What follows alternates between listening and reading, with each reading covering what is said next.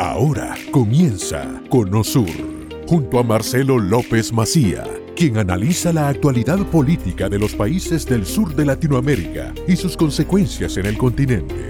Comenzamos. Y nos vamos a ir en la parte final del programa hacia Chile porque hay una declaración muy particular del presidente Gabriel Boric Chile está en pleno cambio de su constitución en un proceso que enfrenta ahora un plebiscito y el presidente ha hecho una declaración muy llamativa sobre aceptar o no el resultado final del plebiscito. Vamos a hablar con la diputada Gloria Abeilian allí en Santiago. ¿Qué tal Gloria? ¿Cómo estás?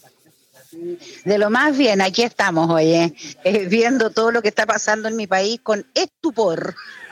Porque vayamos al caso extremo, llevaba 16 años Pinochet en el poder, hizo un plebiscito, perdió y lo aceptó, pero Boric en este caso parece peor que Pinochet. Bueno, pero es que a ver, partamos de la base que Boric está enfermo, reconocido por él mismo, él tiene un problema, entre otras cosas, de un trastorno obsesivo compulsivo, para el cual se medica todos los días. Entonces yo creo acá, Marcelo, sinceramente, que aquí hay dos alternativas. O ha dejado de tomarse los remedios o simplemente la receta que tenía de remedios ya está obsoleta y tiene que ir al médico para que le cambien el mix de remedios, porque nadie en su sano juicio puede decir una cosa así. Es como que el día de mañana hubiera un partido entre Chile y Argentina y Chile perdiera y dijera, no, no, no, hay que hacer el partido de nuevo porque este resultado no me gusta. ¿Y cuál, es, cuál es el argumento que da para no reconocer el resultado nada más y nada menos que de la expresión más popular que puede existir, que es un plebiscito? Es que exactamente, y no entender nada, porque las reglas para este plebiscito quedaron absolutamente establecidas en la reforma constitucional que se hizo para este efecto. Y por lo tanto, él, menos que nadie, puede pretender cambiar estas normas. Esas normas solo las podría cambiar eventualmente el Congreso, pero no él como presidente. Así es, y vos hablabas de, problemas de conducta personal.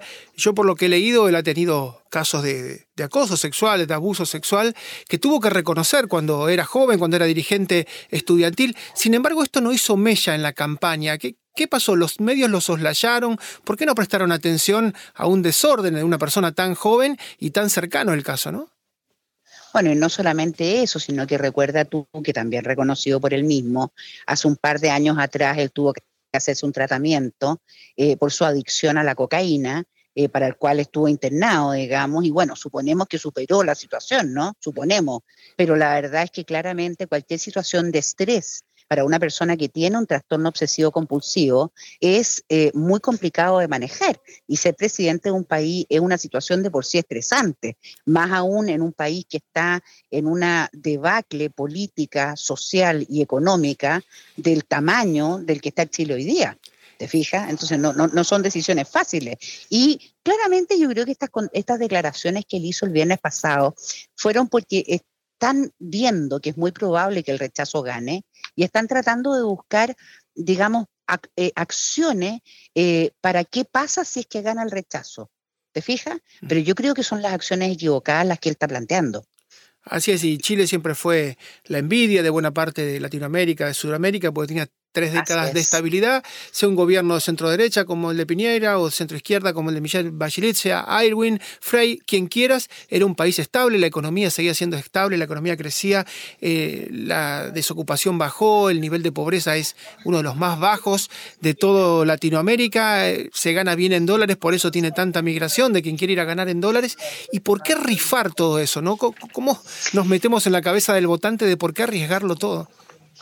Bueno, el problema no es solo eso, si el problema más allá de la decisión que se dé el 4 de septiembre está en que una situación económica como la que estamos viviendo hoy no se supera en un mes, no se supera en 10 días, ni siquiera se supera con el plebiscito, porque esta situación, desgraciadamente en economía, cuando tú eh, se te empieza a producir un problema como el que estamos teniendo acá, que es una inflación caballa, falta de empleo, el dólar por las nubes, el cobre por el suelo, es algo que va a requerir de bastante tiempo en superarse. De hecho, el Banco Central intervino la semana pasada eh, por el tema del precio del dólar, ha bajado algo esta semana, pero yo lo que creo es que el dólar solo puede volver a subir y vamos a llegar a un valor del dólar muy alto que desgraciadamente afecta a la economía.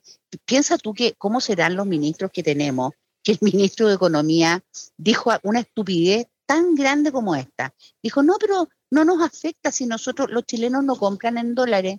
O mm. sea, el tipo no entiende nada y es el ministro de Economía. Y como el ministro de Agricultura, que hace un par de meses atrás dijo que se plantaba avena y que florecía en abril. O sea, pero por favor, ¿de qué estamos hablando?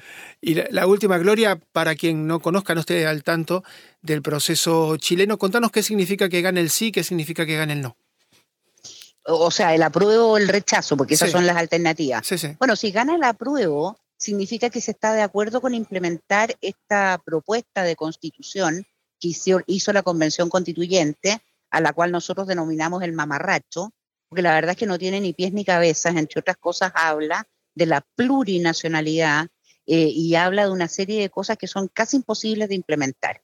Si gana el rechazo, se rechaza esa alternativa, por lo tanto seguimos con la constitución que teníamos, pero claramente a esa constitución hay que hacerle una serie de reformas que deben hacerse en el Congreso con asesoría de expertos, que eso es lo que corresponde. No en una constituyente. Exacto, exacto. Porque ya, mira, el, proceso de la nueva constitución ya falló, ya no hay vuelta que darle con eso.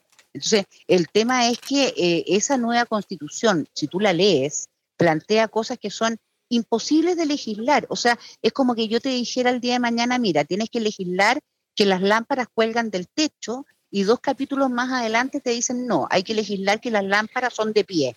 Entonces, mm. ¿cómo, cómo compatibilizas legislativamente no tienes cómo hacerlo. Así es. Vamos a estar muy atentos al proceso, Gloria, y como siempre sabemos que te has tomado un respiro de tu trabajo para atendernos. Muchísimas gracias y seguramente en los próximos días nos comunicamos otra vez si es posible. Gracias a ustedes y mucho saludo a, los vecinos que tampoco lo están pasando muy bien, que digamos, ¿no? Así es. Mejor no hablar de ciertas cosas. Un beso. un beso, chao. Chao. Gloria Avellán es diputada eh, de Chile en el Parlamento, salió un segundo de la sesión. En el 4 de septiembre se decide el futuro de Chile, si quieren ser un Estado plurinacional como el boliviano, que terminó siendo un Estado fallido, que terminó muy mal y con Evo Morales escapando prácticamente del país, eh, o trata de mantener este orden que después de la dictadura de Pinochet se mantuvo a lo largo de más de tres décadas de crecimiento económico, de estabilidad, de baja de la pobreza, de baja de la desocupación. Chile es un imán para las inversiones, tiene tratados de libre comercio con Estados Unidos, con China, con grandes potencias.